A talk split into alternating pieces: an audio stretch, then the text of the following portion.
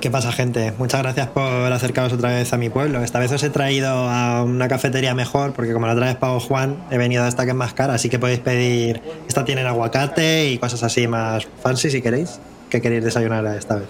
A ver, pega más que sea así como más, más fancy, porque al fin y al cabo me he dado cuenta que estamos hablando de los Oscars. Aquí no pega café y tostada. Aquí pega un champán y un trocito de Red Velvet. Eh, no sé si habrá aquí en tu pueblo, pero eso es lo que pega. Sí, de hecho sí. Mira, eh, estamos en este que se llama la antigua canela. Aquí efectivamente. Pues mira, vamos a pedir champán y Red Velvet. Me parece guay. ¿Tú, ¿A ti te va bien, Alberto? Nah, yo, eso, ya aprovechando, pues me voy a poner un poco especialito. Voy a comer lo que siempre como cuando voy a los buffets libres de los hoteles.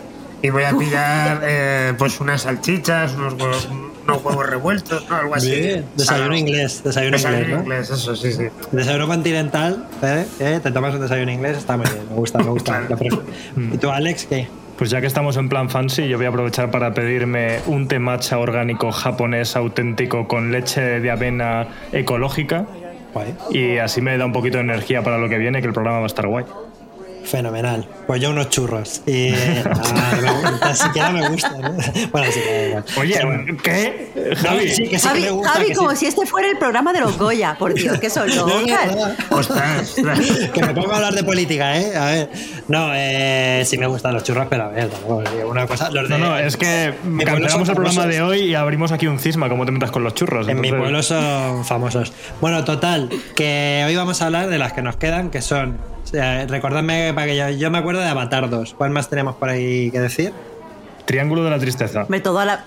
Almas en pena eh, de Inisherin o en Inisherin. Ellas hablan y ¿Y cuál Y bueno, está toda la vea a todas partes. Yo pensaba que ibais a empezar por ahí, Es verdad, porque es como sí. la favorita de mucha gente. Sí, Claro, sí. claro.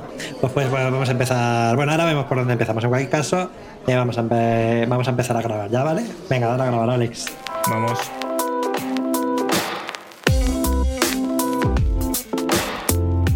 Continental breakfast. Yes, from 6 a.m. to 10 a.m. Muy buenas y bienvenidos a un nuevo desayuno continental. Estamos en la segunda entrega de nuestro especial de los Oscars 2023. Y como ya si escuchasteis la anterior, la anterior, el anterior episodio, pues ya sabéis que nos acompañan ni más ni menos que los choquejuergas. Tenemos aquí a Marta Trivi y Alberto Corona. ¿Qué tal? ¿Cómo estáis? Hola. Muy pues- bien. Pues un placer, otra vez una, una semana más aquí con esos cariños. ¿Cuánto tiempo sin veros? Muchas gracias por volver a- aquí a desayunar con, con nosotros. Es un placer y sobre todo si el desayuno lo, lo paga Splendid, lo paga Juan en concreto. Nada, bueno, yo lo he dicho, yo soy Javi Román y me acompaña, como es habitual, Alejandro Cáceres. ¿Qué tal, Alex? Muy bien, súper contento de volver a tener aquí a, a Marta y Alberto, que joder, ya que nos hemos vuelto más cinéfilos en esta nueva etapa de desayuno, qué menos que contar con ellos y espero que sea la segunda vez de muchas. Pero también a veces en nuestros bares. No siempre tenemos que venir a tu pueblo. A lo mejor Sí, sí, es que Javi es muy comodón. Hizo venir a Lorenzo Beteta al Escoriales como Javi, tío. Vente al centro, próxima- macho, un día. La próxima vez eh, vamos a Barcelona, por ejemplo. Si, si nos invitas tú, Marta, que a un pan tumacat, ¿no? Y a mí me gusta mucho el pan Ahí, tumacat. ahí. Ahí, Os voy a hacer eh, típico. Hay bocadillos de fuet que le ponen, que le ponen tomatito, ¿eh? Y Claro, después de grabar nos tomamos unos calzots, que como lo Ah. nuestro no es desayuno, podemos irnos para media mañana. Claro, y, y además es vegetariano. Unos eh, lo podemos hacer ahí a la brasa. Sí, sí, me, gusta, me gusta. Ahí buen, está. Plan, buen, buen plan, buen plan. Pues muy bien. eh, hoy vamos a hablar de las películas que nos quedaron la otra vez, eh, la semana pasada, que, que todavía no comentamos, que son cinco. Ya os digo así rapidito, son Avatar, el sentido del agua, toda la vez en todas partes, eh, ya se hablan, el triángulo tristeza, eh, almas en pena en o en o de Inisherin. De, de. Eh, De. Vale, vale.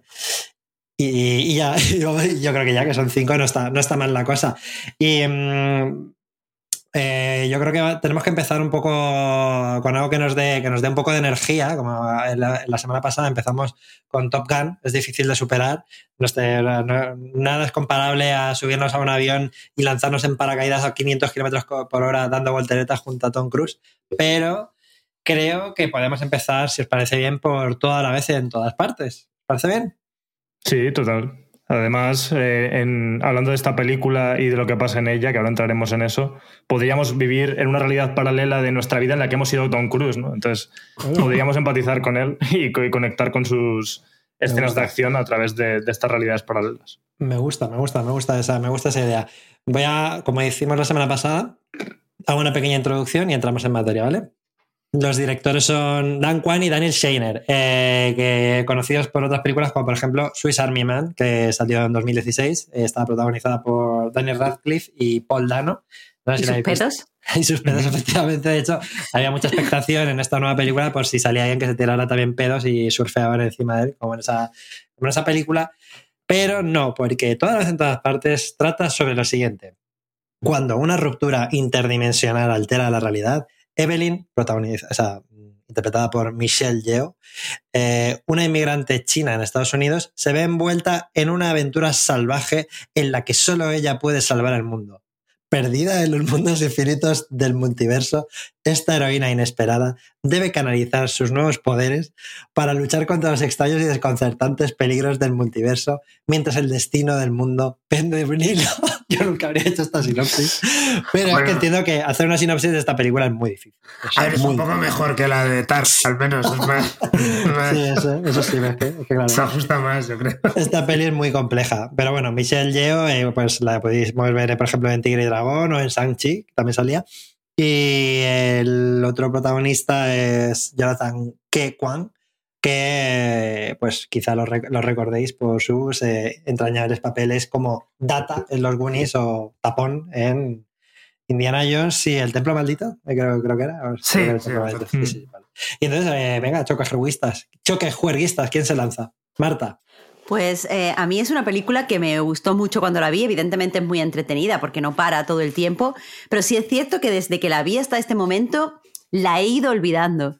Y creo que, que es porque precisamente lo que la hace espectacular, lo que la hace eh, atrayente y entretenida en cines, es que hay como una asociación muy rápida de imágenes, todo el tiempo hay eh, pues nuevas ideas visuales, todo el tiempo te está lanzando eh, a un ritmo además eh, endemoniado eh, giros de la trama y avances en la narrativa y tal, pero creo que eso hace que sea muy, muy gustosa para el ojo, pero con una, hace también una película con la que es difícil conectar emocionalmente. Y no es porque la peli no quiera hablar de cosas, creo que la peli tiene un buen fondo, tiene buenas intenciones y... y desde luego creo que, que, trata bien sus ideas. Lo que pasa es que ese frenetismo hace que te acuerdes de cosas como, ay, una piedra con ojos, ay, pues cuando se convierte en no sé qué, ay, la escena del cine, pero la, la recuerdas como quien ha visto, quien se ha pasado toda la noche eh, viendo TikToks. Al final no te acuerdas si has aprendido algo, no te acuerdas de ninguna idea, te acuerdas de ciertas imágenes de una forma totalmente descontextualizada. Aún así, eh, bueno, es la, la, como la nominada indie del año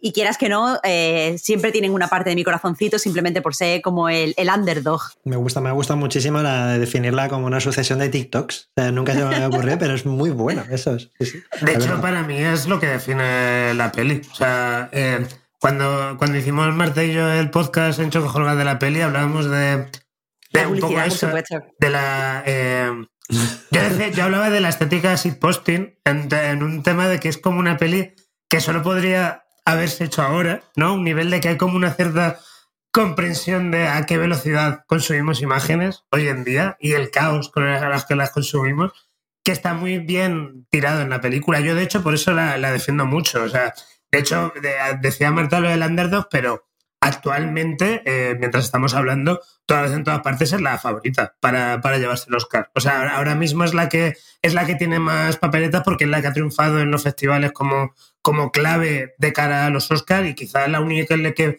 que puede rivalizar con ella a nivel de favoritismo es los Fabelman. Pero, pero no deja de ser también muy loco. Sí, ¿Los sí, esto, es la otra favorita? Esto, esto, según yo lo leo en mis, vamos, en Twitter, sí. que, que, no tengo ah, más documentación que eso. En tu timeline, vale, En mi timeline. No, porque tengo muchos o sea, mis cojones. Tengo, tengo muchos, o sea, que tengo muchos puntos, mis cojones. Eso. Tengo como muchos, muchos analistas de la carrera en, en, en, Twitter. A mí son cosas que me gusta ver. Sí, y ahora mismo sí, sí que es la, la favorita.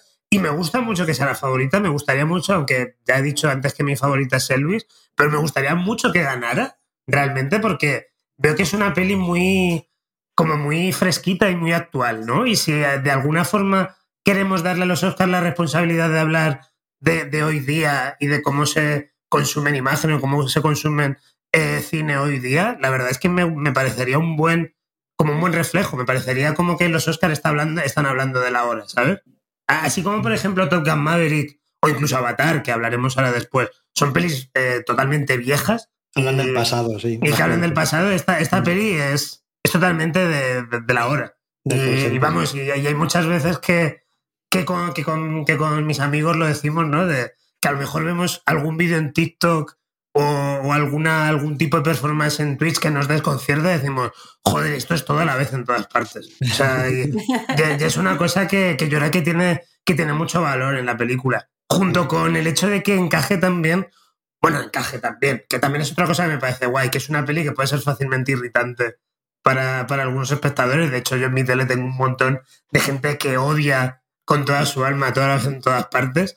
Eh, porque, claro, es verdad que tiene un humor muy, como no sé, muy friki, diría. tiene algún, tiene algún Sí, significado a veces llamarlo friki. sí, muy, sí, muy chabacano y tal. Y joder, me gusta mucho que una peli con estas características haya llegado donde haya llegado, la verdad. Me parece además muy bonito lo que hace con las figuras de Michelle Yeoh y Jonathan Kekwan y tal. Y, es una peli que no es mi favorita, pero que desde luego me, me parece muy guay el fenómeno que ha, que ha montado. Sí, antes de que te dé paso, Alex, simplemente decir que lo que no sé es cómo, cómo envejecen estas películas tan hijas de su tiempo, ¿no? Ya. Y yo, ya a veces pienso en películas. Ya, esta es es súper evidente que es hija de su tiempo, pero yo que sé, películas, yo que sé, me acuerdo de Ciudad de Dios, que yo cuando estaba estudiando cine era como, Dios, qué guay, no sé, y a lo mejor seguro ahora que ahora la ve me parece súper vieja, ¿no? Las películas a ver cómo envejecen. Mm. Bueno, Alex. Sí, de hecho me viene súper bien que empieces por ahí porque yo la he visto varias veces. La primera vez fuimos tú y yo juntos al cine a verla, de hecho. Que está guay que muchas de las pelis que hemos comentado hemos ido Sí. tú y yo juntos a verlas. En el mismo cine, además, que vimos Top Gun. Sí, efectivamente, sí, sí. Sí. Mm. Y, y bueno, cuando salimos del cine, eh, yo salí encantado, extasiado. Eh, sí que es verdad que, aparte de que estamos de acuerdo en todos los valores positivos de la peli, yo sí que conecté emocionalmente con ella, Marta, que a ti a lo mejor te costó un poquito más por algún motivo, pero a mí sí que me tocó al nivel al que te puede tocar esta peli, que tampoco es una peli que busque eso como lo principal, pero como que me encantó ver algo que yo valoro mucho cuando una obra cultural lo consigue, que es querer varias cosas y más o menos conseguirlas y como ser muy completa en ese sentido, ¿no? De por un lado, oye, efectivamente vengo aquí a que te diviertas, a que te rías, al frenetismo, no sé qué, y a la vez tengo un tema del que hablar y hablo de él y como dices tú, como que las ideas que tiene, cómo las trata, las trata bien, te puede gustar o conectar más contigo o menos, pero yo me quedé con esa parte del final de empatizar con los personajes y demás y, y entonces me pareció como muy completa y me gustó mucho. Pero a lo que iba, hilando con lo que había dicho Javi de cómo envejece y demás, la vi unos meses después por segunda vez Envejeció en meses. Ya, ya envejecido. ya es vieja, ya no va a ganar. Qué fuerte. No, y, y para mí, eh, que a veces pasa, y creo que no es malo, porque a mí me pasa mucho con el cine de Christopher Nolan, que son pelis que la primera vez que las veo me encantan, y la segunda vez que las veo, de repente me tiene menos efecto en mí y me gustan un poco menos. Y cuanto más las veo, creo que es peor. Entonces, por eso he decidido verlas solo una vez y ya está. Claro. Y, y esto igual es un poco ataque a Alberto, que, que sé que te gusta. Y a lo mejor no estás de acuerdo.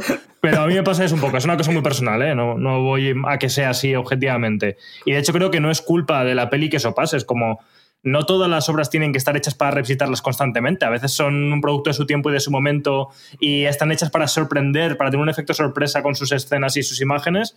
Te impactan mucho y ya está. No, tiene por qué, no tienen por qué ser juzgadas la segunda o tercera vez que vuelvas a vivir algo que tenías que haber vivido por primera vez.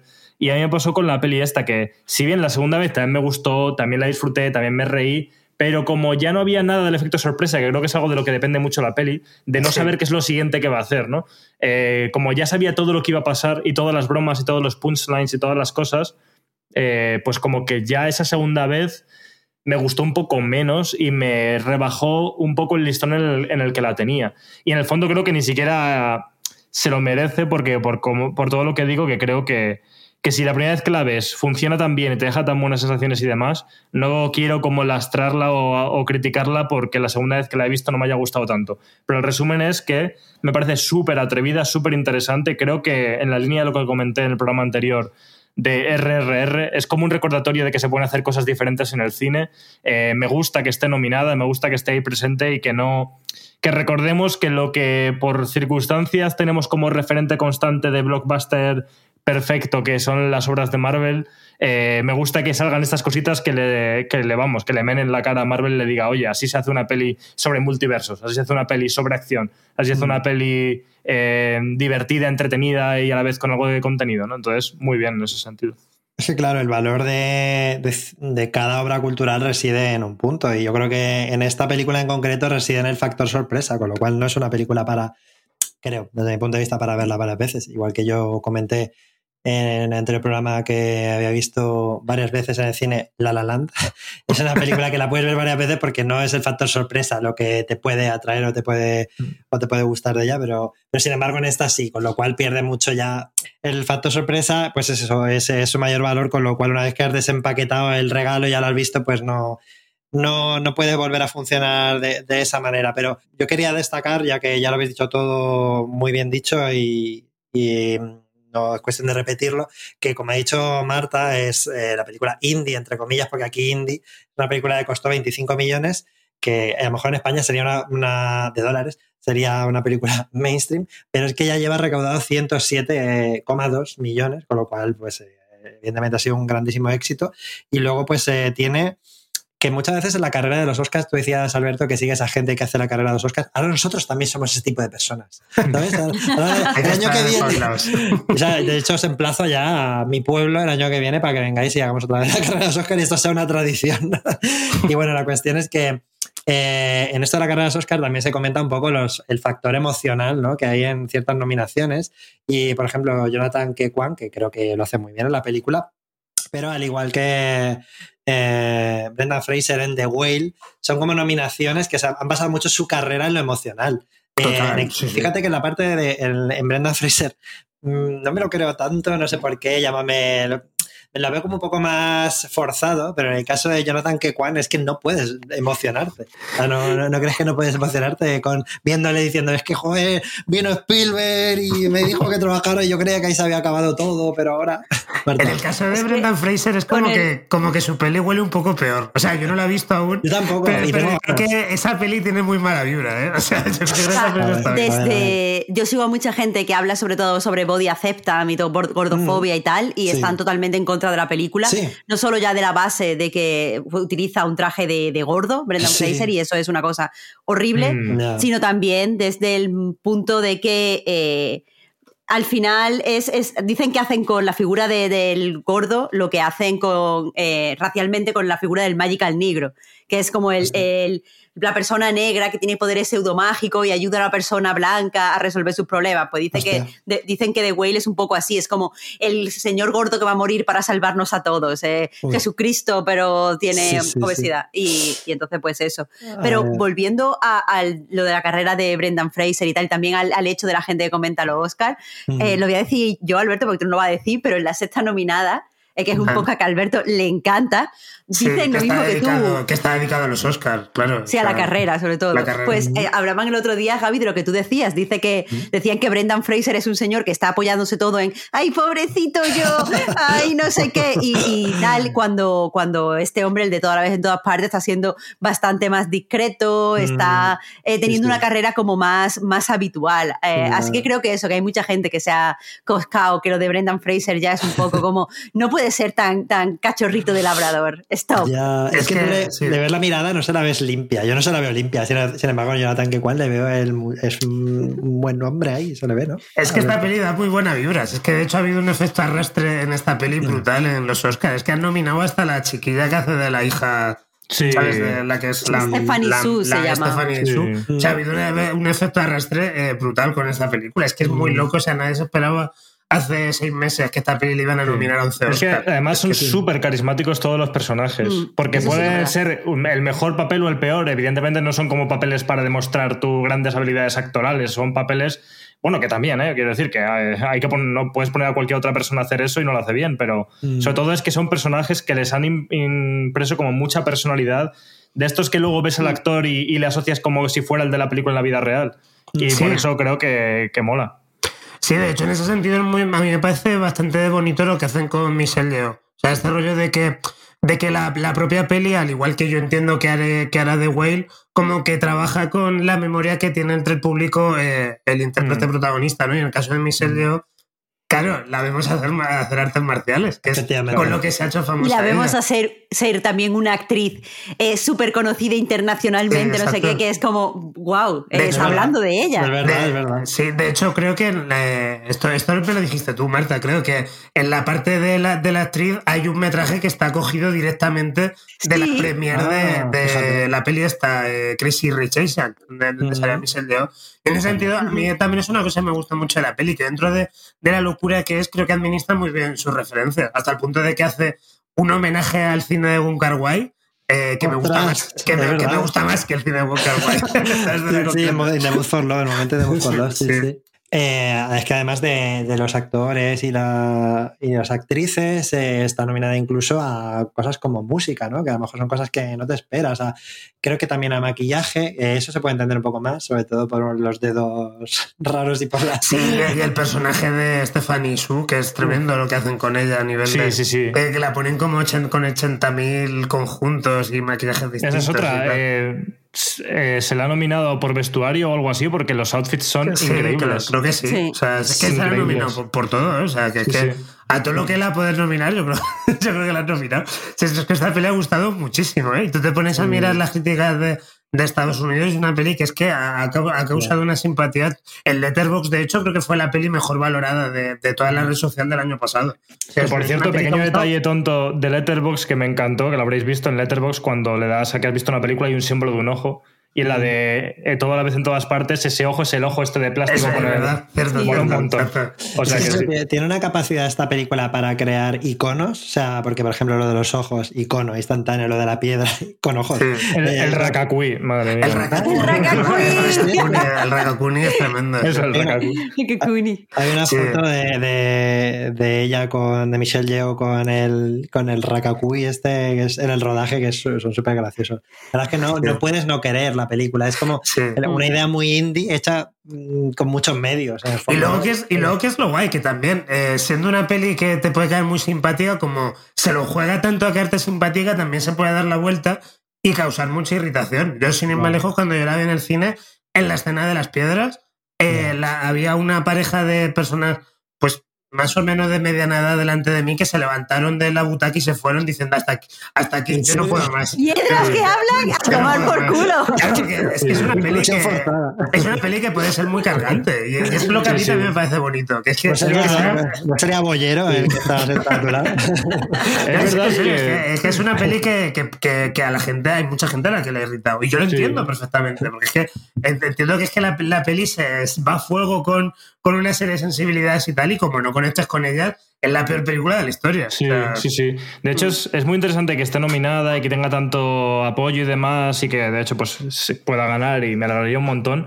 pero que muchas veces percibimos que cuando eso pasa es porque es una peli muy universal que a todo el mundo le gusta, ¿no?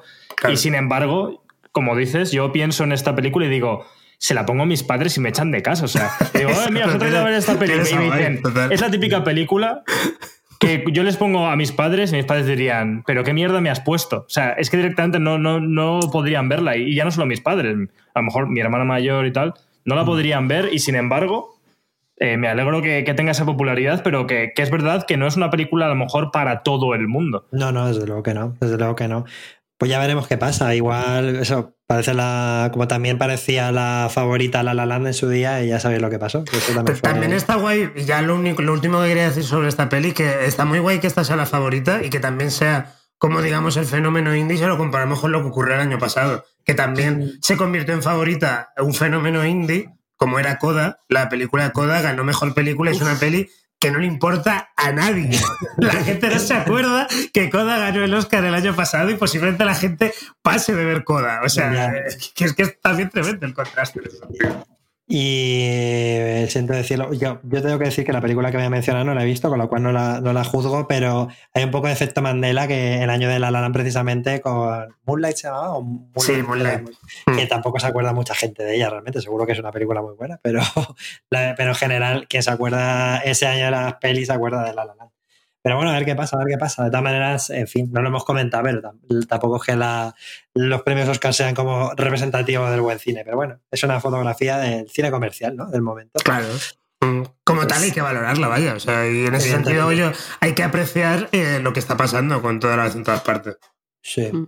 Marta, ¿quieres decir algo más entonces de esta película? Mm, Vale, ok. Pues entonces vamos a pasar al siguiente que vamos a ver. Creo que vamos a tirar por. ¿Qué os parece? Por. Eh, yo os propongo o Triángulo de la Tristeza o Avatar 2. Eh, Uh, triángulo, triángulo. Triángulo. pues venga, vamos con. Me- Uf, ya, Triángulo ya- esto se nos va el resto del podcast. ¿eh? Yo, yo me he remangado, yo me he remangado ya.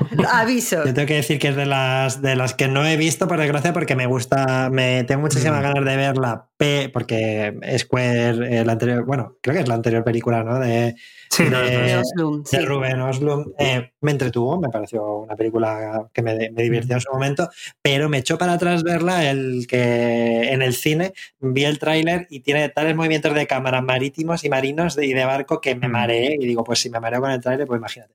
Bueno, sí acabaré viéndola, pero bueno. Triangle of Sadness se estrenó en febrero de 2023, o sea, aquí en España, o sea, hace nada. Es de Robert Oslum, que dirigió The Square en 2017, como ya he comentado, eh, y, eh, y la sinopsis es la siguiente.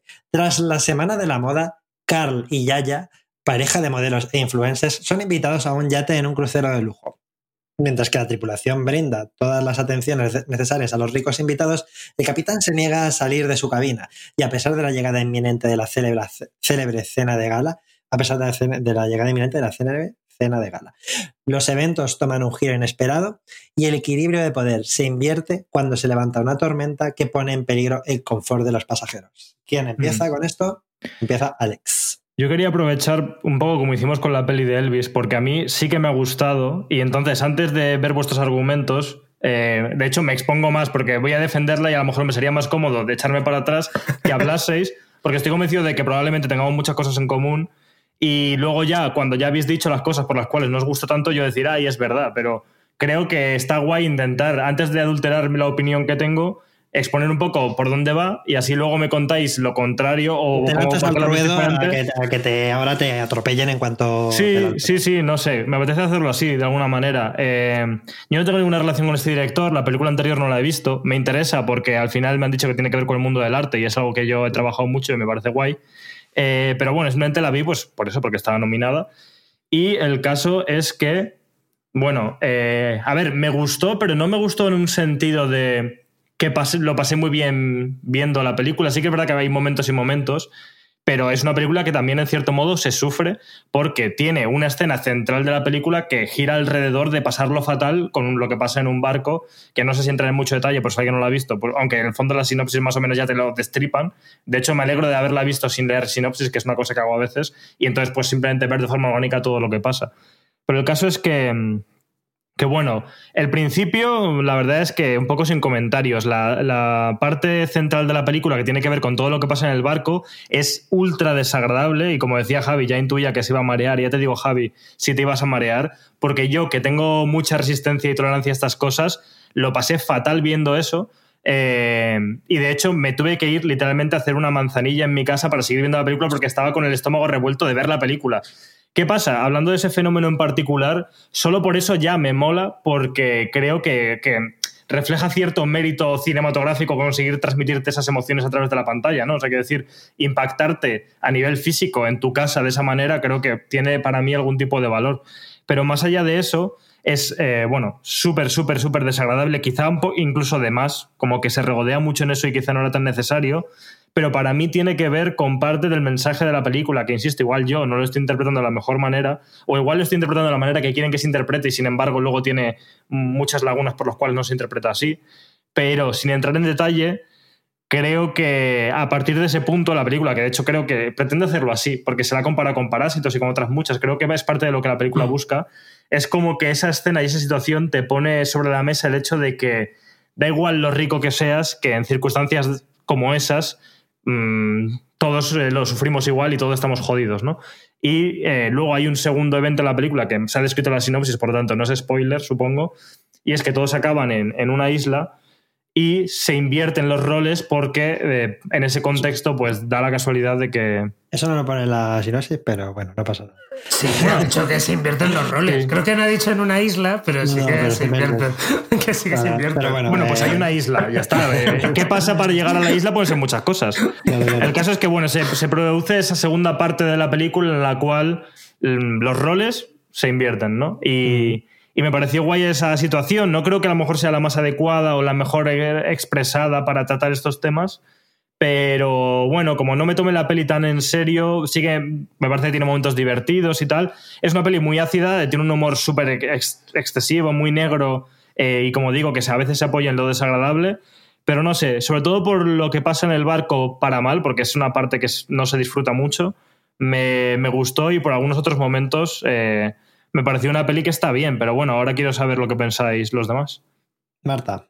Yo, eh, desde luego, con el humor cero, cero problemas. Eh, la primera película de Ruben Oslund, la de Fuerza Mayor, me parece que la premisa es una de las cosas más guays que he visto en mi vida. Va de una familia que se enfrenta, ve a una luz y de repente el padre sale corriendo, gritando, dejar a la familia allí tirado y no era una luz.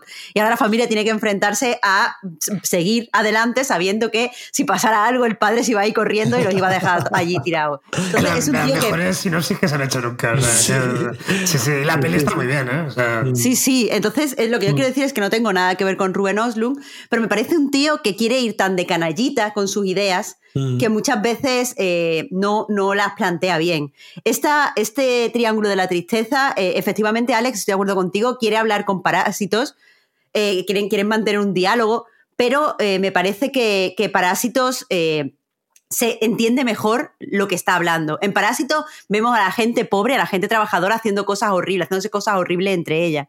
Pero al final lo que te quiere decir la película es, esta gente se ve obligada a hacerse estas cosas horribles porque hay un sistema que los está oprimiendo y les está haciendo creer que ellos están compitiendo entre ellos, cuando en realidad los que le están quitando... eh, pues las oportunidades son esta gente que está tan tranquila, tan divina y son tan amables. En el fondo, en Parásitos te, te quedas con la idea de la gente rica es amable porque puede. O sea, tienen Hmm. los privilegios que hacen que puedan comportarse con amabilidad. Este triángulo de la tristeza eh, me parece que se relaciona mejor con otro tipo de eh, ficciones como White Lotus, que van Sí. eh, en- como de cara diciéndote, sí, los ricos son lo peor, pero después examinan lo que te dicen de los ricos y te dicen cosas que no son tan malas. Por ejemplo, en, White Lotus, para poner un ejemplo que no sea de la película y que no sea de spoiler de White Lotus, hay una escena donde tienes que reír de una señora billonaria, una heredera estupidísima, pero te estás riendo porque está gorda y, y se cree que es la protagonista de una peli. Sentirse bien con el físico no, no es algo del que yo me tenga que reír de una persona rica. Y esto es algo que pasa en Triángulo de la Tristeza, como que eh, quiere que te rías de los ricos por cosas que no son las que a mí me oprimen y por cosas que también nos pasa a las personas trabajadoras. Entonces, eh, al final eh, es como, o sea, es como, vale, va, si quieres ridiculizar a los ricos, tienes que señalar las estructuras que los hace ricos o tienes que eh, ridiculizar los productos de esa cultura, no reírte de ellos simplemente porque son personas. Eh, Sí. y, y son personas eh, patéticas, porque todos podemos ser personas patéticas. Entonces, me parece que es una peli reaccionaria en ese sentido. Eh, al final, el mensaje que en el que nos quedamos no es la gente rica puede permitirse ser amable, sino todas las personas somos unos mierdas que en circunstancias de poder abusaríamos de los demás. Y, y esto es precisamente, lo estaba hablando antes con, tú, tú cuéntalo ahora, porque precisamente lo estábamos hablando antes, Alberto, esto es algo que, que Marx rechaza. Y yo, pues como marxista, yo, yo, yo confío en la sociedad. Yo no creo que si yo fuera rica, habiendo tenido el conocimiento que tengo y, viviendo las cosas que he vivido, me fuera a portar mal con otras personas, porque yo no creo que eso sea innato en el ser humano. Sí. Eh, solo un matiz a lo que has dicho antes darte paso, Alberto. Eh, estoy de acuerdo, entiendo todo lo que dices y lo comparto. Creo que es mucho más elegante como lo trata Parásitos.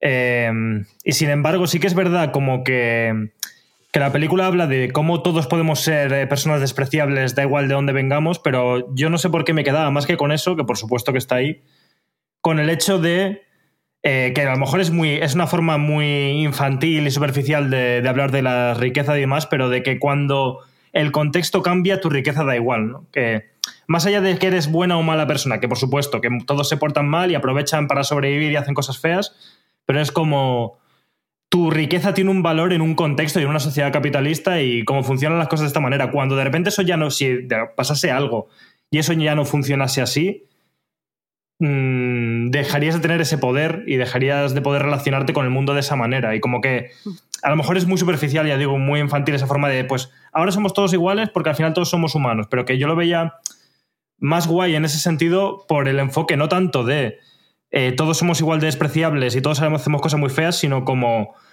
en el sentido más literal de todos somos iguales, da igual la riqueza que tengas, porque cuando se te quita la estructura que te da poder, de repente, pues eres igual que otra persona o a lo mejor por el cómo es el contexto ahora esa persona está por encima de ti porque tiene unas habilidades o conocimientos que tú por tu contexto no tenías.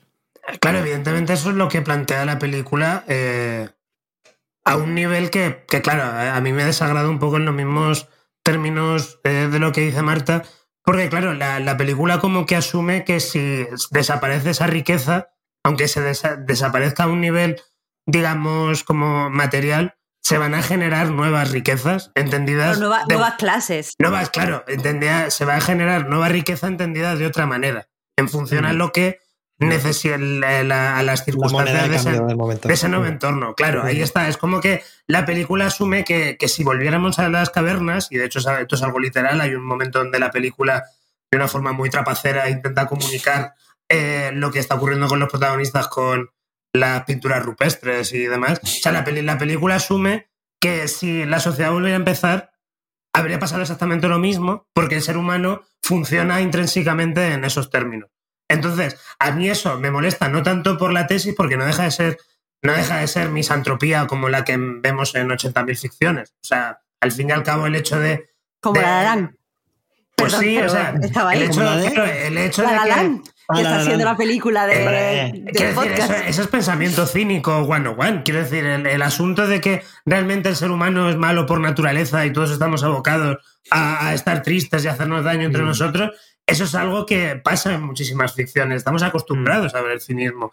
El tema está, a mí lo que me molesta de Triángulo de la Tristeza es que intenta revestir ese cinismo de cierto pensamiento eh, de, de materialismo social eh, o de materialismo histórico que no entiende. O sea, hay un momento. La, la película le encanta citar a Marx de, de, forma canallita, pone en un momento al oligarca ruso a citar el manifiesto comunista y lo hace sin haber profundizado en absoluto en, la, en, la, en, en el pensamiento de Marx. ¿Por qué? Porque quiero decir, es que la sociedad no ha funcionado así. Quiero decir, el capitalismo no ha nacido, no nació en las cuevas rupestres. El, el, capitalismo, el capitalismo nació en la modernidad por una serie de circunstancias históricas muy específicas que el propio Marx se tiró toda su puta vida analizando para que venga ahora el tontolaba este del Rubén Oslund y, y- sí. y lo, y lo convierta todo en un tuit. Entonces, pues a mí eso me toca mucho la moral, ¿sabes? Porque, porque es que no es solo ya ser mezquino y pensar que el ser humano es malo, es que además eres mezquino con coartada de, eh, de, in- de intelectual, cuando no le has dado ni Sí. media vuelta a lo que estás pensando. Sí. Y luego eso además lo juntas con que la peli no me hace gracia y eso es una cosa que además me ha dolido porque a mí me hace muchísima gracia reírme con los vómitos y con las cacas y en esta peli hay mucho vómito y mucha caca. ¿Cuál es tu, cuál es tu, eh, tu escena de vómitos y cacas favorita de la historia del cine? Mira, sin ir más lejos, en este chico es un demonio 2. ¡Ay, buenísima! buenísima! El parque de En el atracciones. parque de atracciones, Dios, claro. Esa escena es graciosísima. Hay la misma cantidad de pota que hay en Triángulo de la Tristeza. Bueno, es que Bien. este chico es un demonio. Eso eh, merece un podcast entero. ¿Sabes? A mí me, me flipan las, las dos primeras, luego ya no, no me gusta Ah, ¿qué hay más? Ah, yo sabía Sí, que con la hermana. cambiaron al niño y todo. Ah, verdad, no, no, no, no, no, no, las dos Pues, primeras. pues eso, a mí me encanta lo escatológico. Yo me río un montón con las potas, con las cacas, con los meados y con, y con todo. Y aquí, y aquí no me río. Joder. Sí, no, a ver, no, para mí es que no fue divertido, fue muy, muy desagradable y regodearse en lo desagradable, pero también como. Como, o sea, igual se pasó por eso, es lo que decís, como que tiene este rollo de mira qué guay soy, qué canalla soy, que te meto todo este malestar en la peli, ¿no? eso- es que O sea, eso estoy, estoy de acuerdo con muchas de las cosas que decís y la verdad es que yo eh, es que en general no, no había profundizado tanto en ella de esa manera y quizá debería o quizá simplemente fue por cómo la vi, en qué contexto la vi. Pero solo como pequeño matiz sobre esto de, bueno, pues eh, ahora que se revierte todo, ¿no? O que volvemos a las cavernas, ¿volvería a pasar lo mismo? O sea, un matiz es que creo que no es que vuelva a pasar lo mismo, sino que sí que hay cierta venganza por cómo éramos antes, quiero decir. Hmm, sí, es como, no es como todos somos una mierda y, en- y volveríamos a ser una mierda en un contexto nuevo y volveríamos a crear estas clases, sino que lo veo más como ahora voy a vengarme, ¿no? De alguna manera por todo lo que he sufrido en mi clase social respecto a la tuya. Claro, pero precisamente esa idea de la venganza es una idea que utiliza mucho la ultraderecha y también el nacionalismo blanco. Por un lado, el nacionalismo blanco utiliza esto de si eh, lo de lo que llaman el alzamiento racial. eh, no me acuerdo exactamente el término que utilizan, pero eh, el tipo este del Helter Skelter, eh, que está Charles- tarado. Charles Manson. Charles Manson precisamente lo que decía era que la, la población negra y afroamericana de Estados Unidos se iba a alzar, iba a castigar entonces al hombre blanco, metiendo ya esa idea de que cuando eh, las personas oprimidas se levantan, lo que hacen es oprimir al contrario. Pasa muchas veces en el análisis del feminismo, el rollo de antes las mujeres estaban oprimidas, pero ahora mira, tienen demasiadas cosas a su Mm. favor, las leyes de darle a favor y ahora oprimen al hombre. Y esto Sí. también pasa con la lucha de clases. Mucha gente eh, dentro de, del fascismo, sobre todo, lo que dicen es que cuando los trabajadores toman el poder, pues hay violencia y hay no sé qué. Entonces, que vaya otra vez ahí de los trabajadores, ahora que pueden hacer cosas, se vengan. Y es como, Sí. bueno, a lo mejor no nos vengaríamos si creemos que los seres humanos somos buenos. Sí, es que al sí. final la peli se mete mucho en este pensamiento de que no hay alternativa al, al Pero es capitalismo. muy claro. reaccionaria. que hagamos, que hagamos lo que hagamos, no esto que decía Margaret Thatcher cuando, cuando la reforma que hizo en, en Reino Unido, ¿no? De no hay alternativa, ¿no? Que convertía eso en un eslogan. Esto, esto la, la peli lo, eh, está todo el rato metida ahí. En plan de. Mm. Es que, es que vivimos en este sistema porque es el único posible, porque, porque la gente es la mierda. Y, y es que me, me- me Mm. enfurece mucho ese tipo de. Sí. Ese tipo de ficciones, la verdad.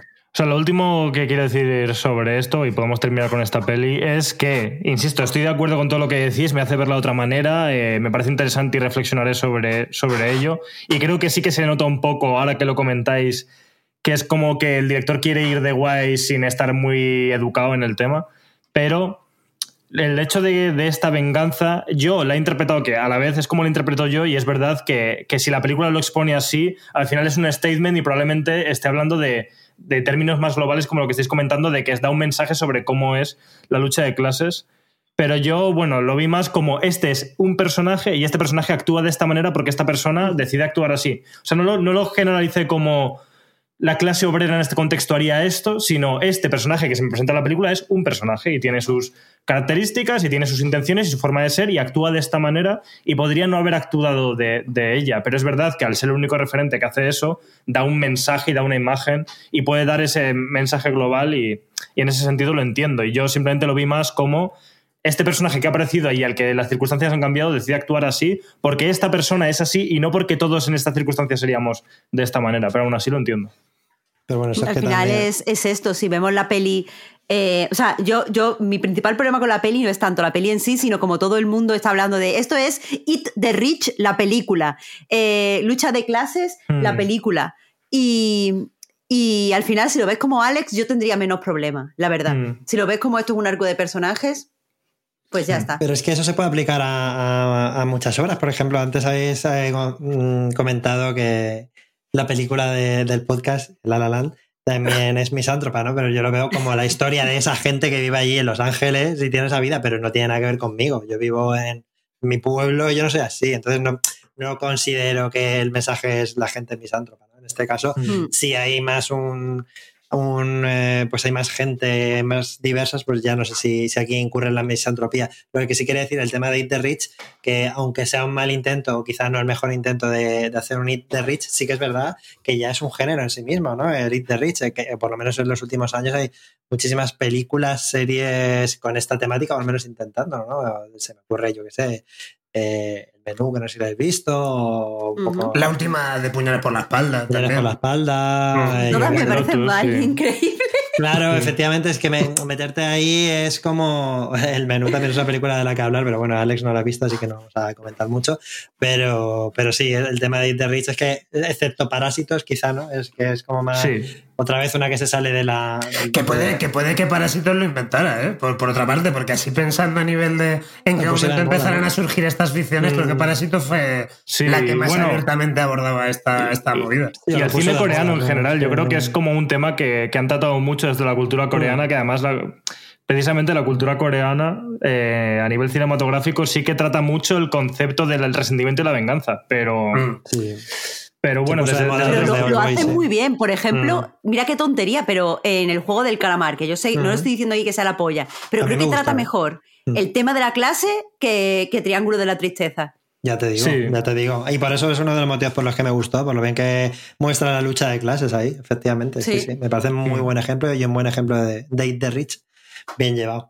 Pero supongo que al final es lo mismo, que se sale de los clichés, eh, aunque este sea un director eh, sueco, ¿no? Pero de, de cómo han, han narrado históricamente el cine de Hollywood, ¿no? Este tipo de historias de Eat the Rich que te lo cuentan los rich, ¿no? O sea, que la, la gente. Pero bueno, en fin. Eh, Avanzamos eh, a otra película. Como hicimos en el, anterior programa, vamos a descender a los infiernos, no porque sea mala película, porque honestamente no la he visto y seguro que está bien, pero es como la que de la que quizá menos en general podemos hablar porque la hemos visto menos de nosotros. Así que vamos a mencionar ahora a Ellas Hablan, que es una película dirigida por Sarah Polly, que yo honestamente no conocía su carrera como directora.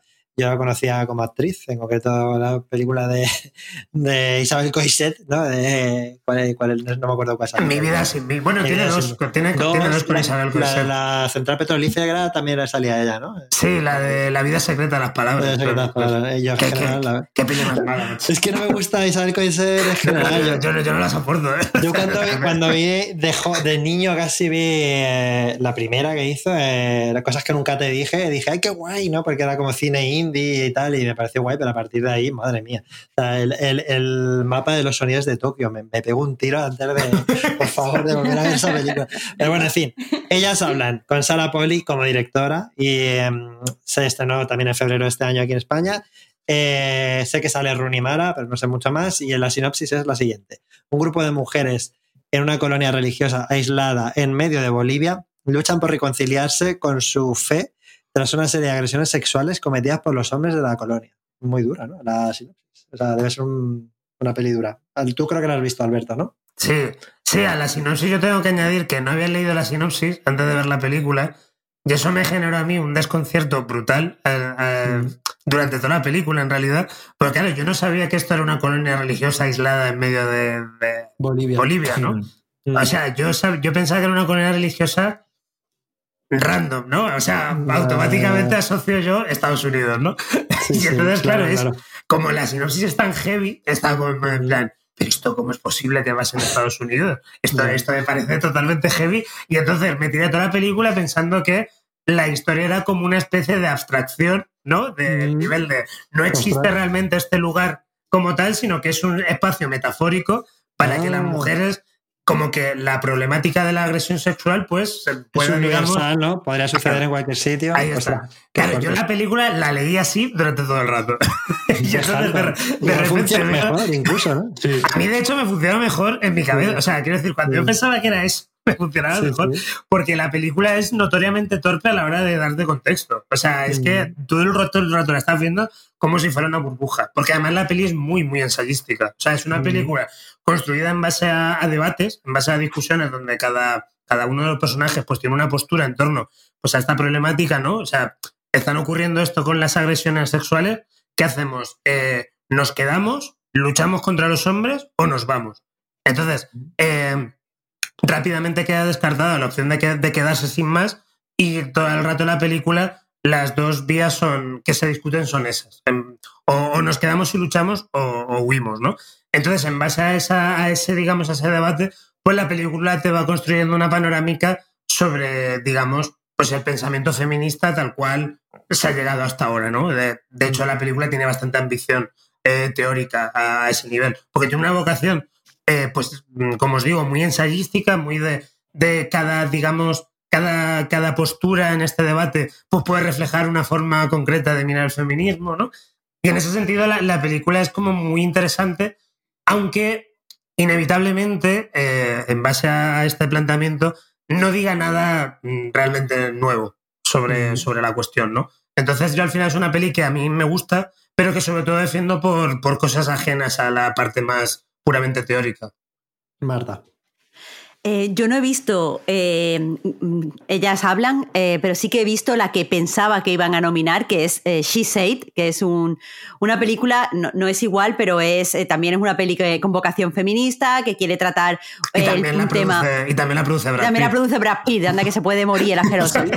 Eh, no vea cómo se está limpiando la cara. ¿Los dos? Sí, sí, ¿Qué? sí, Plan, plan B, plan B Entertainment produce Plan B, más- más sí. Se ve que, que abusen real de- en la vida real de las mujeres eso le da igual, pero le encanta tratarlo en la ficción y defenderla. Muy bien, Brad Pitt, eres un máquina.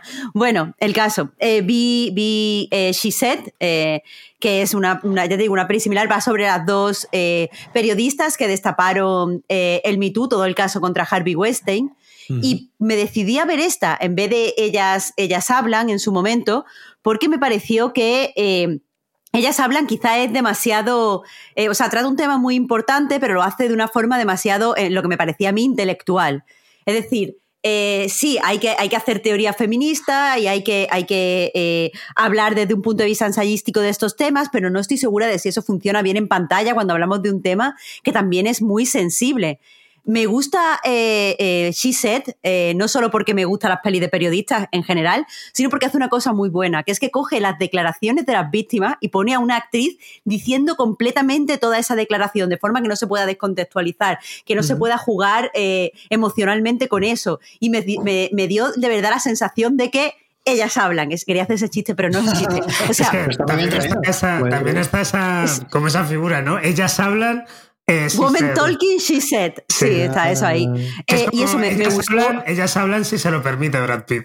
o sea, si os- si deja Brad Pitt, pues habláis. Brad Pitt con el dinerico. El caso, eh, en She Said, eh, me, me gusta que hagan eso con las víctimas, me parece muy respetuoso y es algo que hace otra película que sí que han nominado, que es la de Argentina eh, 1970. mil- ¿Cuál es el 80, año? 80, 1985. O 75, no lo sé. 85, Yo lo tengo que 85. apuntar. 85, sí. Santiago, Pues, de Santiago eh, Mitre con Ricardo Darín, como muchas películas argentinas. Tiene que Es estar. Santiago, eh, Ricardo Darín. Mm. Pero el caso es eso, eh, van a esta figura eh, de eh, dejar que las víctimas o, o la- o los supervivientes, como queramos llamarlo, de, de ciertas eh, brutalidades y ciertas violencias, eh, puedan eh, utilizar la película para expresar sus palabras a través de un actor. Y esto me parece eh, mucho, mucho más interesante. Entonces, eso me, me, cho- o sea, me, me confirma mucho esto que dices, Alberto, de que la peli es ensayística, que quizá puede ser un poco fría, ¿no? Teniendo en cuenta el tema Es- tan heavy que está tratando. Es justo lo que iba a decir. A mí me gusta más eh, Woman Talking, ellas hablan que si se, si se es una peli muy apreciable, también por otra parte. Pero simplemente es que Woman Talking me da lo que no me dio Sised, que es que Sised es una peli que a nivel visual es la sosería por la sosería. Eso es una peli absolutamente plana. Dios mío de mi y vida, el telefilm. guión- Y el guion no es nada del otro mundo tampoco. Eh, Woman Talking, evidentemente, pues brilla más por el guion, pero es que también está rodada muy bien. Es que está rodada muy bien, con mucha imaginación, tiene una fotografía preciosa y tiene una banda sonora que es increíble. Entonces, Mm. utilizando esos factores, lo que, lo que logra también es trascender un poco esa, esa faceta más fría para que te lleguen Mm. lo- los testimonios. Entonces, la, la peli tiene. Es, es bastante potente a ese nivel. Quiero decir, yo la verdad que mm, son dos, dos pelis muy complementarias, eh, Sised y Woman Talking, porque, porque al final Sised como que trabaja más desde un caso concreto, además un caso concreto que ha sido fundamental, yo creo, para, para no solo para la historia de Hollywood en general, o sea, ha sido brutal lo que ha, lo que ha traído el Michu, lo- los cambios que ha Total. traído el Michu. Ha cambiado la cultura popular. yo creo. Exacto, total. Y entonces, en ese sentido, claro, si lo con, si piensas en el grandísimo impacto cultural, te da un poco de bajona que la peli sea un poco, pues, ni fu ni fa, ¿no? Y Woman Talking es mucho más potente, mucho más, es mucho más emotiva, mucho más. eh, yo creo que además se mete en más fregados. O sea, quiero decir, se mete siempre desde lo teórico, ¿no? Pero, por ejemplo, te pone, te pone una mujer trans en, en medio de la colonia y es algo con lo que también tienen que lidiar las mujeres. Eh, también te tienen que lidiar en todo momento con la enseñanza religiosa y con cómo, pues eso, la religión. La cultura de la pureza y tal, Claro, entiendo. ento- entonces, como que la peli está como más rodeada de cosas que a mí personalmente me estimulan más. Aunque recomiendo ver ambas, la verdad. O sea, eh, porque ambas pelis, desde luego, lo que les une es que ambas son muy responsables y, y como que yo creo que tienen muy bien asumido pues, pues todo, todo el cambio en la sensibilidad y en la subjetividad que, que ha traído el Michu. Yo no, no tenía muy presente She Said y la verdad que el tema me interesa muchísimo, aparte de por la importancia en Michu, porque también me gustan las películas de periodistas, la verdad es que es un género que no es tan popular. En los 70 había bastantes pelis de periodistas y cosas por el estilo, pero joder, esta, esta me gustan, me gustan. Y guay, y lo que decíamos, creo que comenté en el anterior programa, que, que creo que de manera natural eh, está habiendo cada vez más diversidad en los nominados a mejor película y eso creo que es, es un buen es un buen síntoma de precisamente del impacto de, de lo que vino del Michu, entre otras cosas, por supuesto. Eh, pues nada, pequeño inciso eh, a nivel, bueno, película sobre feminismo, eh, que esta no es tan explícita en su contexto, pero creo que tiene un poco de eso y desde un punto de vista que yo no he visto tanto en películas. Este año yo vi en Sitges la película Huesera, que es una película de terror, dirigida por Michelle Garza, creo que es su primera película. Está hecha como con una cooperativa, eh, todo mujeres, eh, hecho durante mucho tiempo con mucho amor y trata un poco el tema de la maternidad desde un punto de vista que no es el habitual que se suele tratar en la ficción y de aquí lanzo también la, recomendación. Dicho eso, vamos a pasar a la siguiente película nominada a Mejor Película, que en este caso vamos a ir ni más ni menos que a por Avatar 2, también conocida como Avatar, el sentido del agua. Eh, vamos, a, vamos a hacer, como, como iba diciendo, esta, esta película la ha hecho también una, un ente, un colectivo independiente. Director indie. que ha tardado muchos años en hacerla. Se llama James Cameron, que conoceréis por nada, bueno, ya, no voy a decirlo, pero en fin, eh, con solo decir que es la tercera película más taquillera de la historia, ya eh, superando a Titanic, que también es suya, y la primera no sé cuál es, la verdad. No sé si será igual. La primera es Avatar. Avatar 1. sé que el tío. No tiene sentido, pero bueno, en fin. Eh, pero bueno, voy a leer el. Si, si, alguien se acordaba de lo que iba a Avatar 1, porque yo la vi, pero, pero ni. ni bueno, pues lees la sinopsis de Pocahontas y te vale también. no, pero es que ni pajolera idea de lo que iba, o sea, pero ni idea, o sea, cero huella dejó en mí, pero voy a decir que Avatar 2 más de una década después de los acontecimientos de Avatar 1, fueran los que fueran, los Navi, Jake Sully, Nate y sus hijos viven en paz en los bosques de Pandora hasta que regresan los hombres del cielo. Entonces comienzan los problemas que persiguen sin descanso a la familia de Sully, que decide hacer un gran sacrificio para mantener su pueblo a salvo y seguir, eh, seguir ellos con vida. Eh, esto dura 192 minutazos. Vamos, o sea que todo esto se desarrolla bien. ¿Quién quiere empezar con Avatar 2? Yo no lo he visto. A ver, yo, por mi parte me, yo me la quiero cargar. Voy a ver. Yo me, la quiero cargar rápido esta. O sea, la cargamos rápido, venga. Quiero decir, Avatar 2, pues yo qué sé, pues es la, pues pues es la segunda, como de la peli, la segunda peli de Avatar, que es más o menos la misma peli de Avatar 1, pero en el agua. Entonces, la gente que le gusta la primera, pues le habrá gustado esta, entiendo. La gente a la que nos dio absolutamente igual la primera, pues nos habrá dado absolutamente igual esta. Muy bonito todo, el 3D espectacular, la animación del agua, los efectos visuales del agua son increíbles, o sea, de justicia decirlo, o sea, realmente a nivel visual, a nivel plástico de esta película es impresionante, o sea, no hay nada como esto, esto es una cumbre absolutamente visual del cine, pero a mí lo único que me interesa Avatar 2 es eh, por el más, el, más o menos el rollo de que haya sido una, la película, una película tan asombrosamente taquillera en un momento histórico tan, tan un poco precario para el cine como es eh, la pospandemia, ¿no? Eh, y que junto y que sea tanto Avatar 2 como Top Gun Maverick la que ha traído de vuelta a la gente a las salas y ambas y estas dos pelis sean tan retrógradas y tan boomers. Es, lo que a mí me da que, me da que pensar que es que el, el cine blockbuster es por naturaleza acuñado y, es, muy triste que, que, pase esto, pero, pero es lo que ha pasado, es lo que hay que asumir y ya está. Y por eso, la, por otra parte, está en los Oscars, que esto no es, o sea, a nadie le gusta matar. O sea, simplemente, simplemente que, tiene mucha pasta y hay que reconocerlo, porque los Oscars son industria y ya está. Fíjate que paradójicamente esto nos pasa también mucho cuando hablamos de videojuegos, o me da la sensación que nos pasa, porque siempre hablamos en nuestro círculo de gente que es tiene gustos y visiones parecidas a las nuestras, pero igual que decíamos que toda la vez en todas partes, ni de coña se lo puedo poner a mis padres o a mi familia, no, nadie la querría ver, Aquí estamos todos de acuerdo en que Avatar es un coñazo y sin embargo todo el mundo, toda mi familia, por ejemplo, es como que le encanta. Entonces es como... Esto pasa también con el efecto FIFA, ¿no? Es como, siempre hablamos de los videojuegos y de qué juego es el buen juego y de qué juego mueve la industria de no sé qué, y luego el 90% de la gente de fuera está jugando al FIFA y al Fortnite. No lo digo criticándolo, digo que es una realidad.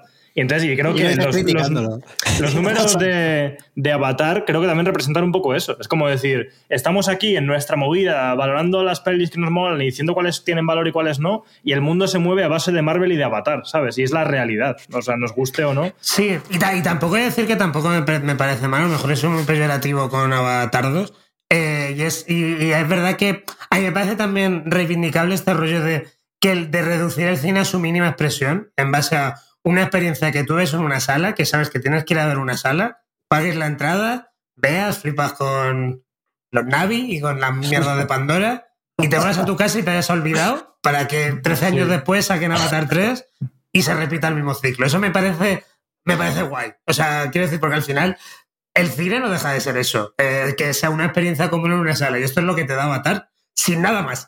o sea, es lo único que tiene Avatar. Olvídate del luego tú ya comentar el mensaje de la película, que por cierto esta peli es bastante facha también comparado con la primera.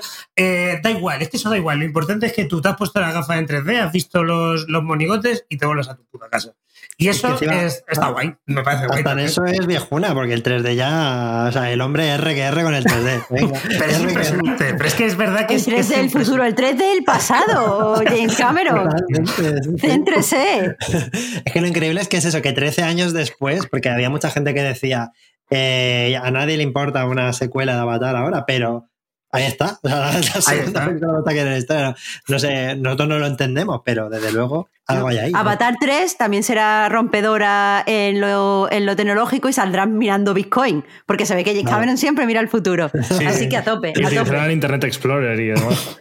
Que no vea. En 2024, cuando salga Avatar 3, ya yo creo que Sí ya- que, sí que es cierto, y ya con esto metaverso. termino, que a mí me da un poco de pena, que a mí me gusta muchísimo siempre James Cameron. Mm, Es un cineasta que admiro profundamente y que justo además eh, este mes, eh, poco después de estrenar Avatar 2 y petarlo, reestrenó Titanic. y también está evidentemente siendo un petardazo. Y, y- y- y Titanic a mí me parece una, una película asombrosa, como buena parte de todas las pelis que ha hecho, menos, menos a los, los- los avatares de las narices. Y me da mucha pena que el tío haya asumido que esta quiere ser su vida, que esté, Mm. estar encerrado en el búnker eh, haciendo avatares. Y eso sí que la verdad que me da pena, porque creo que James Cameron es un director mu- mucho mejor que, que lo que nos dice Avatar de él. Yo guardo un buen recuerdo de algunas de sus pelis eh, antiguas, por así decirlo, como por ejemplo de Mentiras Arriesgadas. Fíjate en su día Qué me hizo bueno, buenísima, buenísima. Pero no, no la volvería a ver por lo que decía también Alex. de, vamos a dejar el recuerdo y ya está. Marta, perdona. Fun fact aquí rapidísimo. Cuando yo conocí a Alberto, llevaba la canción de Titanic, la de Celine Dion, en el móvil de tono de llamada. Que eso, que es verdad. ¿eh? Eh, Eso pero- es absolutamente verdad. Cuando te conocí tenías la canción de A mí no me Titanic. consta eso. ¿eh? Y después le diste el móvil a tu madre y lo llevaba a tu madre, Alberto. Eso es lo que más recuerdo de ti del conocí. La mayoría de las, llamadas las perdías porque esa canción tarda muchísimo en arrancar con las flautas esas. ¿no? Es espectacular. O sea, es que me gusta muchísimo el Titanic, que puede ser mi peli favorita de, de la historia. Y ve, y ve el Avatar, o sea, y la gente en plan, es que Avatar es como Titanic, anda ya. O sea, más quisiera, más quisiera ser los putos avatares estos como Titanic. En fin. Bueno, aquí sale Kate Winslet, ¿no? Eh, Sí, eh, y, y no te das cuenta. Cuando sale, cuando sale con las movidas estas de, del CGI y tal, luego ves en los créditos. Ah, esa era Kate Winslet. Vale. Claro, claro, O sea, efectivamente. Pues nada, pues yo creo que ya hemos dicho bastante sobre Avatar 2, más de, más de lo que más de lo que pensábamos. Vamos a dejarlo ahí. Vamos a dejarlo ahí. Y por último ya nos queda, creo que la última, ¿no? Que es eh, la traducción del título es Almas en pena de Inisherin. Que aquí me sale que también se ha estrenado en febrero. Todas, casi todas las películas que nos han llegado a los Oscar han llegado justo antes, para que no- antes de, que tengas tiempo para verla para los Oscar aquí en España. Y eh, la sinopsis, bueno, primero decir que el director es eh, Marty McDonagh, eh, creo que se llama, que es, bueno, se hizo, bueno, bastante popular la peli, su película Tres anuncios a las afueras, pero bueno, tiene otras como Escondidos en Brujas, por ejemplo. Y un dato que yo desconocía y me enteré hace poco es que es el novio de Phoebe Waller-Bridge. No lo sabía. ¿Qué dices? ¿En serio? Sí, Hostia, mira. no, te- no tenía ni idea de eso. Qué fuerte. O lo son o lo han sido, porque me, me ponía lo típico que te sale aquí en la Wikipedia y pone pareja, Phoebe Waller-Bridge. Sí, sí, sí. Qué fuerte, qué fuerte. sí, sí. No sé si, bueno, mi abuela está desactualizada, pero si no lo son, lo han sido. Bueno, han sido, que, que es fuerte, o sea, en sí mismo es fuerte. Sí, sí, sí. Total, total, total, no sé. Pero bueno, total, eh, la, voy a leer la sinopsis y es la siguiente. En una remota isla irlandesa, aunque yo cuando veía las imágenes pensaba que era Asturias, pero bueno. Eh, eh, queda desolado cuando su amigo Colm pone fin a su amistad de toda la vida.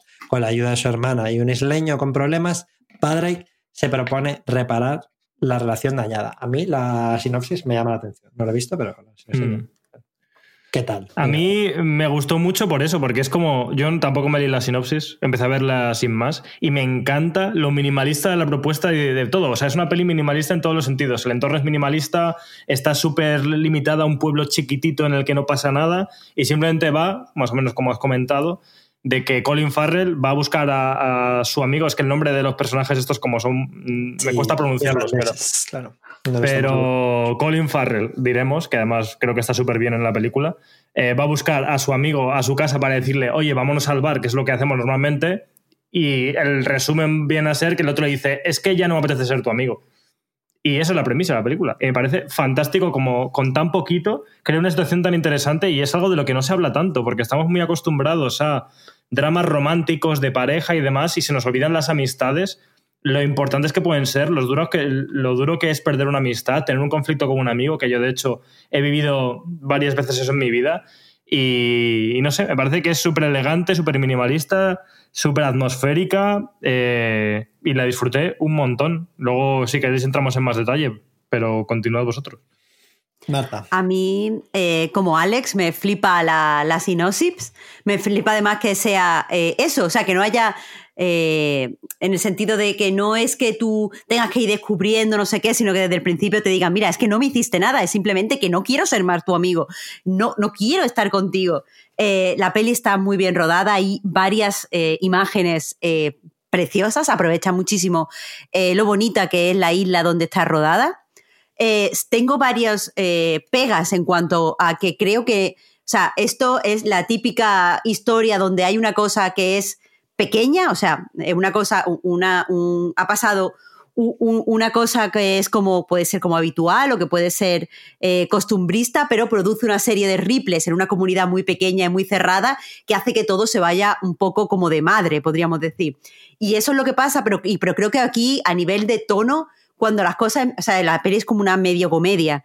Cuando las cosas empiezan a ponerse más serias, creo que el tono no llega a, punzar realmente, a decirte, estos son los ripples, esto, ¿sabes? En cierto momento pasa algo muy drástico que te han dicho que va a pasar, te han anunciado, voy a hacer esta cosa tan drá- drástica. Y cuando pasa, creo que no se le da el tono que a mí me habría gustado y que sí encuentra en tres anuncios de las afueras. Pero lo que odio de esta película es la conversación de alrededor. Porque hay una serie de críticos muy empeñados en que esto es una metáfora de la guerra civil irlandesa. Y es que honestamente esto no es una metáfora de la guerra civil irlandesa, a no ser que consideremos eh, la típica, los típicos dichos, esto que se hace mucho en la guerra civil española, de es una batalla entre hermanos, los amigos se pegaban. Bueno, si eres un centrista de mierda, pues entonces a lo mejor te funciona como metáfora. Pero una, me- pero una guerra no empieza porque uno no quiera ser amigo del otro. En la guerra hay intereses económicos y políticos. Entonces, eh, yo odio este discurso de que es una metáfora de la guerra civil. Yo creo que está hablando, como dice Alex, de dos amigos que de repente pierden su amistad y es como cuando se corta una relación y tienen que aprender a vivir el uno sin el otro y tienen que eh, meterse, aceptar por qué han dicho esto, por qué han hecho lo otro, eh, qué significa este cambio. Y al final es un estudio del personaje de Colin Farrell que eh, se siente muy cómodo en ciertas verdades de su vida y se siente muy cómodo en una burbuja eh, aislada y de repente se da cuenta de lo que supone estar en una burbuja aislada. Pero, eh, y eso ya es un tema importante, no tiene que ser una metáfora de la guerra civil, por favor. No hay necesidad. Sí. Alberto. No, pues esta peli me, me alucina. O sea, junto después de Elvis es mi peli favorita de, de los Oscars de este año. Porque es una peli que coincido con- tanto con Alex como con Marta. Es que tiene una sinopsis fabulosa y, y me parece aún más fabulosa, más, más fabuloso que no se despegue esa sinopsis, que la Mm. peli sea eso. Y, y que en torno a esa sinopsis, que, que a mí, insisto, me, me parece fantástica, es simplemente lo que haga la peli es dar vueltas en torno a esa sinopsis y ver a qué verdades existenciales del ser humano no, nos puede llevar eso. Entonces, eh, la peli me, me- me emociona, me emociona mucho, me hace, muy- me hace reír muchísimo. Me parece la peli más conseguida, con bastante diferencia, además de, de McDonald's, que por otra parte es un director que a mí siempre me ha gustado mucho. Porque yo creo que esta peli, sobre todo si nos ponemos, por ejemplo, a, leerla en retrospectiva la filmografía de McDonald's, este tipo es un dramaturgo, antes que un director de cine, Sí. es un tipo que escribe teatro y ha escrito varias obras de teatro en Irlanda. Y el, el asunto teatral es algo que siempre se ha percibido en su filmografía sobre todo se ha percibido tanto en esta como en Escondidos en Brujas, de la cual esta podría ser como una especie de secuela, porque son los mismos protagonistas y los dos son amigos, ¿no? Y ya está, en esta peli yo creo que es donde mejor funciona la herencia teatral, porque está presente en, en todos, en absolutamente cada rincón de la, de la propuesta. El, hecho de que sean pocos personajes, de que todo sea, de que todo esté aislado, de que, ¿sabes? Que, que, todo sea como una burbuja en la que todo te, tenga que pasar y haya siempre dos escenarios, básicamente, bueno, tres, si queremos, la casa de, de los dos protas y el pub, ¿no? Eh, entonces todo ocurre en torno a esos tres escenarios, en torno a esos tres escenarios se consigue eso tan bonito que consiguen las grandes obras de teatro, ¿no? Que a mí, por ejemplo, me venía a la cabeza Esperando a Godot, ¿no? En torno a que también son simplemente dos personajes que hablan y en torno a esa conversación sí. pues se llegan a ciertas a ciertas temáticas um, universales, eh, existenciales, ¿no? Y entonces esto es lo que hace la película. La, la, película lo que hace es efectuar un vaciado de la trama para comunicarte de forma frontal con, con, la, con las, digamos, con las miserias. Iba a decir del ser humano, pero yo creo que sobre todo esta peli es muy masculina. Diría, es una, es una sí, idea que me da la sensación, es una película muy, muy masculina, eh, pero incluso ya punteado por la propia trama. O sea, el, el, el rol que ejerce Siobhan, la hermana de, de Colin Farrell es muy de mujer que está viendo a los hombres hacer el imbécil y de decir, Dios mío, no os soporto, sois todos eh, súper infantiles, asquerosos y al final y lo mejor que puedo hacer es sí. pirarme de aquí. Entonces, siendo muy, muy masculina, quizá a mí por eso me, me, haya apelado tanto. Yo conecto mucho con esta idea porque, porque además realmente lo que, lo que ocurre en torno a la, a la relación de amistad que se rompe no deja de ser por expectativas vitales enfrentadas, ¿no? Mientras que Brendan Gleeson quiere una cosa, quiere trascender como ser humano y se refugia en la música y todo eso, eh, Colin Farrell está bien en su burbujita y no quiere salir de esa burbujita. En el momento en que mm. le obligan a salir de esa burbujita es cuando ocurre la, la, tragedia, ¿no? Y también en torno a eso hay una como una idea que a mí me parece también preciosa, como que al final los animales son los verdaderos digamos, depósitos sin ningún tipo de, de, filtro de cuál es, de cuál es nuestro verdadero ser. La, la peli habla de eso también. De la, en, sí. las relaciones con la, con la burrita de Colin Farrell, el perro de, de Brendan Gleeson. Se llama Jenny. La burrita de se llama La burrita. Jenny. Eh, adorable. Pues, joder, es que es una película que me emocionó muchísimo. Muchísimo. Sí. Y sobre lo que decías de la masculinidad, creo que representa súper bien eh, la incapacidad histórica de los hombres para gestionar sus emociones y, y, ser, o sea, y llevar sus supuestas decisiones a extremos absurdos solo porque se han posicionado de esa manera.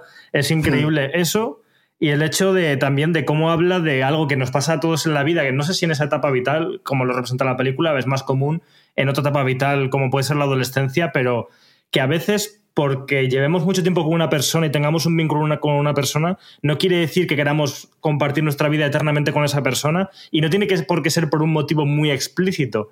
Y no pasa nada, ¿no? Porque una cosa que le podría pasar a la película, que creo que en general es una especie de statement en contra de los típicos argumentos de película, desde la sinopsis, al hecho de que decide no darte otra cosa más, ¿no? Porque tú cuando empiezas a ver la película dices, vale, están enfadados. Y de hecho, al principio hablan mucho todos, pero ¿os habéis enfadado? ¿Pero habéis discutido? ¿Habéis discutido qué ha pasado?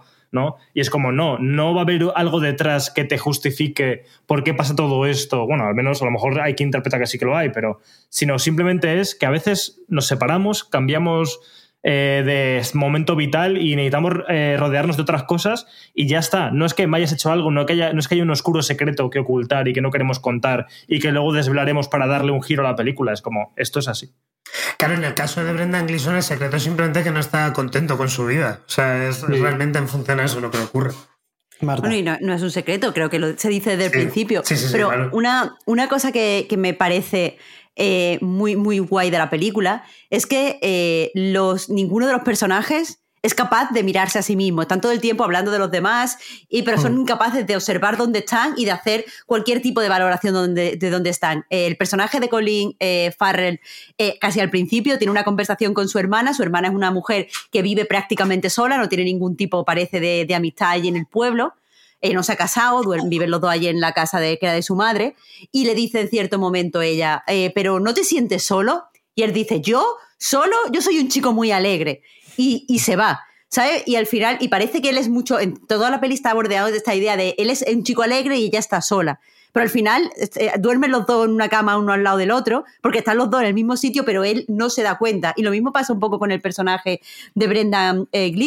Te dice que que eso, que lo que quiere es mm, hacer música, pero sabemos que eso no es tan importante para él por cosas que pasan a lo largo de la trama y por ciertas decisiones que, que toma. Eh, al final, eh, ninguno parece saber exactamente qué es lo que les pasa, ninguno acierta al comunicarse eh, y, te- tienen una serie. Y, por ejemplo, el personaje de, Colin Farrell en cierto momento dice que a él le gusta eso, la, bondad y le gusta ser bueno.